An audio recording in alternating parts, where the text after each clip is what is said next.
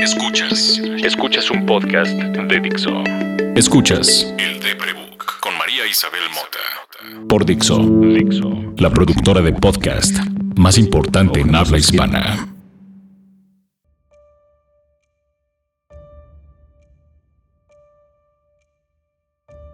Si estás escuchando esto, gracias. Porque me hace sentir orgullosa de lo que hacemos en esta cabina. Gracias también porque me estás enseñando a lidiar con mi vanidad. Orgullo y vanidad son dos palabras que confundimos, son dos conceptos que confundimos.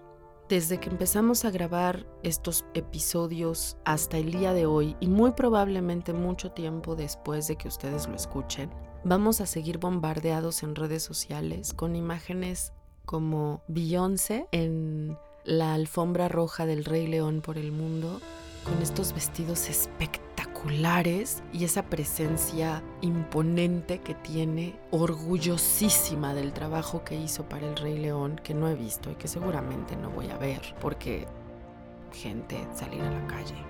También vamos a estar bombardeados durante muchos meses de la capitana Rapinoe, Rapino, Rapino, I don't know how to speak that, de la selección femenina de Estados Unidos de fútbol.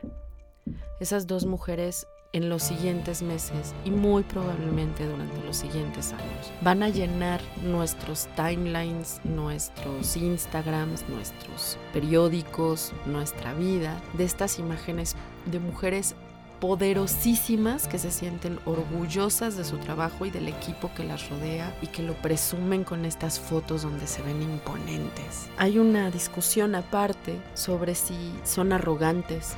Siempre pienso en este GIF que hay de Beyoncé tomado de un documental donde ella dice I'm not bossy, I'm the boss. No soy mandona, soy la que manda, soy la jefa, soy la que trabaja incansablemente para que toda esta gente tenga trabajo y podamos crear un producto que se lo entreguemos a sus fans y a la gente que compra sus discos y los boletos de sus conciertos. Lo mismo pasa con la Rapino, lo mismo pasa con cualquier persona que hace bien su trabajo y se llena de orgullo y posa en estas fotos con el pecho en alto porque el esfuerzo que hizo lo hace sentir orgulloso. Tristemente, también entendemos orgulloso como un adjetivo que nos aleja de los demás. Que eres orgulloso cuando no perdonas, cuando eres inflexible, cuando no quieres ver por encima de tu razón o de tu verdad. El lenguaje es imperfecto, el lenguaje es un código, son un montón de sonidos puestos en dibujos. Una O es un círculo, que nosotros interpretamos, le vamos dando a ese concepto una descripción. Tal vez cuando alguien pensó en la palabra orgullo se refería a esa imagen de Beyoncé muerta de felicidad porque su hija quiere cantar y dice que es bonito hacerlo, o a la imagen de las compañeras de la Rapinoe y de las demás, o de cualquier persona, en este caso son mujeres, que se sienten orgullosos de su trabajo. Tener modestia en el orgullo es complicado porque nos cuesta tanto trabajo hacer las cosas que terminamos aplaudiéndonos mucho a nosotros mismos cuando los demás no tienen la humildad y el cariño suficiente de reconocer que hicimos bien las cosas. Y por eso pedimos más y más, porque cuesta trabajo, porque no somos una raza amable, no nos creemos el éxito del otro y lo cuestionamos. No simplemente decimos muchas felicidades por lo que conseguiste con tu esfuerzo. Algo hacemos con las palabras que las modificamos a un punto en el que dejan de significar lo que tendrían que significar. Si ustedes se van al diccionario y buscan la palabra vanidad, el diccionario del Colmex del Colegio de México, que es mi diccionario favorito, dice sustantivo femenino que por primer definición tiene aprecio o admiración excesiva que alguien tiene o siente por sus propias virtudes, cualidades, rasgos o características. Y ponen como ejemplo a Octavio lo pierde la vanidad. Fíjense, la vanidad pierde. Te llenas de elogios que pierdes el piso, no sabes hasta dónde eres bueno, hasta dónde eres malo, qué tendrías que aprender. También dice, carácter de algo que no tiene gran valor, que no tiene utilidad, que no es satisfactorio. Claudio solo gasta en vanidades, en cosas superfluas, en cosas que no van a tener mucha vida de utilidad. La vanidad al final le decimos un defecto porque no te hace efecto, porque no te hace crecer, te quita. El orgullo, dice, sustantivo masculino, y luego preguntan si el lenguaje no es machista, fíjense, sustantivo masculino. Y uno, satisfacción de sí mismo, de los propios méritos, cualidades y de lo que a uno le pertenece. Todo eso implica esfuerzo, fíjense. Satisfacción de sí mismo. Bien decimos que los orgasmos se trabajan. Bueno, pues se trabajan para conseguir el placer. La satisfacción da placer, pero la trabajaste. De los propios méritos, es decir, de tu esfuerzo. Un mérito es eso, es un esfuerzo. Cualidades y de lo que a uno le pertenece. Y ponen, por ejemplo, mostraba claramente el orgullo con que señalaba las fotografías de las hijas. Sentir orgullo. Nosotros sentimos orgullo por lo que vemos en los otros también. Vemos que nosotros participamos en su vida, consiguen algo y nos hace sentir orgullosos. Pienso ahora en que Jaden Smith, este ser humano enigmático y extraño y interesantísimo, acaba de cumplir 21 años y su papá, que para ustedes es un ruco que salva películas y para mí es The Fresh Prince. Se emborrachó con tequila como se emborrachó cuando lo concibieron él y Jada Smith y estuvo toda la semana en Instagram presumiendo a su hijo orgullosísimo, borracho de felicidad de ver a su hijo de 21 años crecer y que su hijo escoge a los 21 años, teniendo todo el dinero que puede tener el acceso a sus padres, con el dinero que él mismo se ha procurado trabajando estos años, porque pues es un niñulto que creció en la industria, puso un camión de comida sana, vegana, proteínica para gente que vive en la calle en el barrio más duro de Los Ángeles. Eso se regaló a sí mismo un hombre de 21 años. ¿Cómo no te vas a poner borracho si tú hiciste ese hijo? Claro que te vas a poner borracho. La enorme diferencia entre la satisfacción, el orgullo que sientes por la satisfacción de haber encontrado eso, que eso es lo que dice la definición del Colmex, es muy diferente a la segunda acepción, a la segunda definición de orgullo. Sentimiento de superioridad y menos menosprecio de los demás. De su orgullo ha nacido la discriminación por los extranjeros. Y ahí piensan en Trump, ¿no? Trump es vanidoso, es orgulloso porque su vanidad lo hace inflexible y debe sentirse orgulloso de sí mismo porque seguro ha conseguido muchas cosas por su propio mérito. Y ya se ha rodado de tanta gente que le dice que todo está bien, que lo hace muy bien, que es vanidoso y perdió el piso, y entonces tiene un sentimiento de superioridad. La diferencia entre orgullo y vanidad nos construye y nos destruye. Nos sentimos culpables de sentirnos orgullosos. Es absurdo, es estúpido, es, enfermo. Condenamos que otro se sienta orgulloso y satisfecho por sus logros. Cuestionamos cómo lo consiguió y al hacerlo terminamos cuestionándonos a nosotros mismos cada vez que logramos algo. Cuando les digo gracias, si están escuchando esto. Hablo de lo mucho que me cura a mí, a esa niña lastimada de 5 años que le exigieron que tenía que leer más, que tenía que ser más lista, que tenía que convertirse en Rosario Castellanos, que cómo era posible que fuera tan inteligente pero que no pudiera terminar la escuela, cómo eres que es tan brillante y eres tan grosera, a esa niña que tuvo un estándar tan, tan difícil de mantener cada vez que ustedes nos escriben y nos dicen, escuché a María y me hizo sentir mejor, me hace sentir orgullosa del esfuerzo que me representa salir de mi casa, lidiar con la calle que me abruma, con el posible ataque de ansiedad que me dé, llegar a una cabina, negociar una, la escaleta, pensarla, saber qué escuchamos antes y después, qué podrían estar escuchando ustedes, a qué emociones están sometidos para que esto les sea útil, las horas que Verónica se desvela produciendo esto después, escuchando determinada música, pensando que, ¿saben? Me siento orgullosa cada vez que ustedes me dicen eso, me hacen pensar en que vale la pena. Y eso me aleja de la depresión. Eso me aleja de ese tren de pensamiento en donde digo, lo que hago no vale. Y le estorba a todo mundo y le caigo mal a todo mundo y soy esta señora odiosa que todo lo quiere corregir y soy terriblemente exigente y no voy a fiestas y no me divierto y soy la party pooper de todos lados y los apodos que me ponen me ridiculizan y, ¿saben? Me alejan. Cada vez que ustedes de verdad reciben el valor que tanto Verónica como yo queremos darles aquí, me salvan. Y también me hacen ver que todos estamos sometidos a la misma bronca. Todos al final del día decimos, lo que hice no valió la pena. No es justo, nos tratamos muy mal. Como nos tratamos a nosotros, tratamos al de enfrente. Por eso es tan lamentable ser groseros los unos con los otros por moda. Yo sé que soy una party pooper, ya lo dije, pero no tratar con amabilidad y sin sarcasmos al otro que no conoces, que no sabes de dónde viene, que tal vez puso un tuit desde la vulnerabilidad de me siento mal, y tú contestar, siéntate bien. ¿Con qué derecho? Cuando tú también lo necesitas.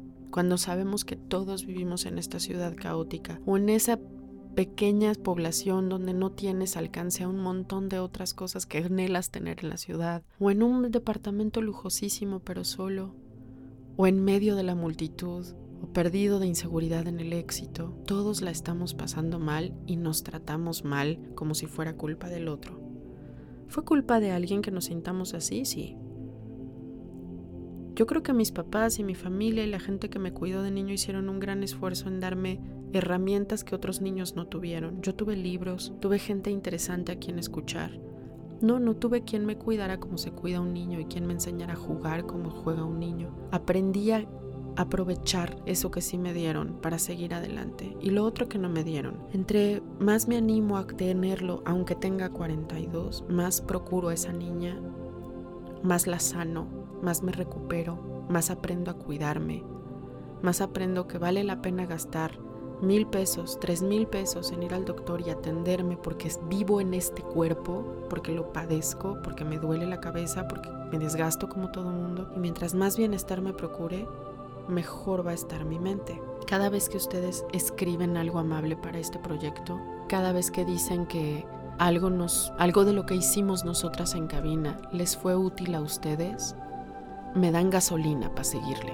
El WhatsApp que es una de estas cosas que odio porque todo mundo tiene prisa de que le contestes y no te dejan ni pensar lo que les quieres contestar. Se ha vuelto un lugar lindo a donde ir porque a Verónica y a mí nos llegan mensajes que yo no puedo ver porque están en su inbox o que ella no puede ver porque están en el del de Prebook o en el de Dix o ya saben. Y nos mandamos screenshots de las cosas que ustedes nos escriben nos llena de orgullo. Y fíjense cómo cuando te llenas de orgullo del esfuerzo, te alejas de la vanidad. Porque es importante alejarse de la vanidad. Una cosa es procurarte y verte linda y disfrutar, verte guapo y saberte fabuloso y con un chorro de glitter. El glitter es amor, por cierto. Por cierto, ya inventan una forma de glitter que no contamine. Final del paréntesis. Una cosa es procurar cómo te ves y sentirte orgulloso de verte bien y otra cosa es dedicar tu vida a cómo te ves. No tiene nada de malo si al final del día te dedicas profesionalmente a eso, como los modelos, como los, los actores ocupan su cuerpo y su cuerpo se tiene que ver bien para interpretar algo. Pero si solo lo haces para saber cómo te ves y cómo te sientes tú, entonces empiezas una maquinaria en donde lo único que importa es cómo se ve tu cuerpo, no tú. Y el cuerpo es una cosa difícil de mantener, ¿saben? O sea, te desvelas tantito, se te baja la ojera, no hiciste ejercicio, se te afloja la piel. Y los estándares con los que medimos la, belleza son muy difíciles de mantener. Son caros, además, que si el pelo tiene que verse bonito, que si la ropa tiene que ser la adecuada, que si no te... ¿Saben? Ocupas demasiado tiempo en talacha de cómo se ve tu cuerpo, no de cómo se siente tu cuerpo. No puedes dedicarle el mismo tiempo a nutrir tu alma, a nutrir que tú te sientas cómodo en tu cuerpo, con tu historia, con las cosas que te tienes que perdonar y al mismo tiempo estar en el gimnasio oyendo música súper, súper fuerte, queriendo crecer solo el músculo. Todo tu cuerpo, toda tu sangre está pensado en eso, a menos de que tengas la habilidad que yo no tengo, de subirte a la caminadora y pensar en otras cosas mientras de verdad haces un esfuerzo muscular. La gente que se dedica solo a eso es increíblemente fuerte la gente que se dedica seis horas del día a que su cuerpo se vea de determinada manera. Qué bárbaros, qué mente tan fuerte tienen, qué, increíble ejemplo de, de resistencia me dan, porque duele mucho que tu cuerpo se sienta bien, duele mucho que te sientas fuerte al mismo tiempo que cumplas con los estándares de belleza y además tener una vida porque no se vive nada más de ser guapo, ¿no? Tienes que tener una idea creativa y, saber sacar muy bien fotos o saber además cantar increíble y, si puedes actúa, o sea, le exigimos mucho a la gente perfecta y cómo caramba se van a dar tiempo de, de sentirse cómodos en su cuerpo. Y luego lo vemos nosotros en un resultado que nos parece simple, porque además ser publicista también es muy cansado, es hacer que eso se vea bien siempre, imagínense la cantidad de materiales que tenemos que hacer. Nos vemos en la pantalla y lo vemos en, Instagram y decimos, ah, es fácil, ¿saben? Y pendejeamos a esta gente. Decimos que Kim Kardashian es una pendeja, decimos que cualquier mujer o cualquier hombre que se dedique a verse bien, que ese sea su producto, verse bien es un producto, lo criticamos y los, los tratamos de superficiales. Y luego decimos, pero cagan varo, ¿no? Que yo no tengo. Bueno, cagan varo porque son gente inteligente. Cagan varo porque además de hacer el esfuerzo físico por verse como se ven, tienen ideas que además le dedican tiempo y que trabajan con más personas. Y entonces uno vuelve a ver esa foto donde Beyoncé se ve inesforzadamente, inexplicablemente hermosa, aunque no tenga una gota de maquillaje y piensas, la niña, para mí es una niña, perdón, soy mayor que ella, pero además pienso en, empezó a hacer esto a los 5 o 6 años, no conoce otra vida que no sea el esfuerzo gigantesco. ¿Cómo no se va a ver bien sin una gota de maquillaje? ¿Cuántas veces en esos 25 años que tiene de carrera se ha dado chance por meses de comer lo que quiera? Tal vez en el embarazo y, y tal vez no porque tenía que cuidarse del embarazo, ¿saben? Y entonces entiendes por qué se para, cómo se para enfrente de la cámara y por qué la ve diciendo, esta soy yo. I'm the boss. I'm not bossy. No soy mandona. No soy caprichosa. No estoy pidiendo lo que pido o exigiendo lo que exijo sin saber lo que estoy pidiendo. Y eso es sentirse orgulloso. Ahí piénsenle en la semana cómo ocupan esas dos palabras, orgullo y vanidad. ¿Y cómo le hacemos para tener equilibrio con las dos? Porque las dos, como todas las cosas de la vida, son necesarias. Muchas gracias de nuevo por habernos escuchado todos estos días. Para nosotras sigue siendo un poco irreal porque vamos adelante cuando les hablamos, cuando ustedes nos oyen atrás. Siempre será un ejercicio complicado para mí porque soy muy mala pensando en líneas de tiempo. Pero quiero creer que esta emoción que siento de saber que me vas a oír me va a durar hasta la siguiente semana y voy a poder seguir haciéndolo sin que me rompa. Y tú vas a querer seguir oyéndolo y que te sirva. Yo soy María Isabel Mota. Me puedes encontrar en Twitter como arroba María Isabel Mota. Puedes seguir el proyecto del Deprebook en arroba el Deprebook en todos lados. Puedes entrar a leer lo que he escrito durante 10 años en www.eldeprebook.com. Puedes escuchar este podcast en Spotify, en iTunes y en Dixo.com. Nos escuchamos.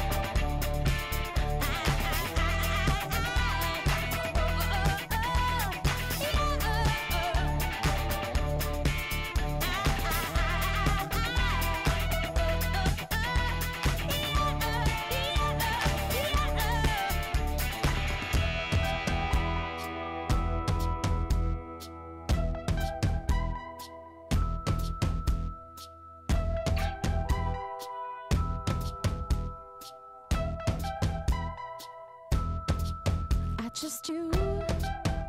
It's already been done. Undo it. It takes two. It's up to me and you to prove it.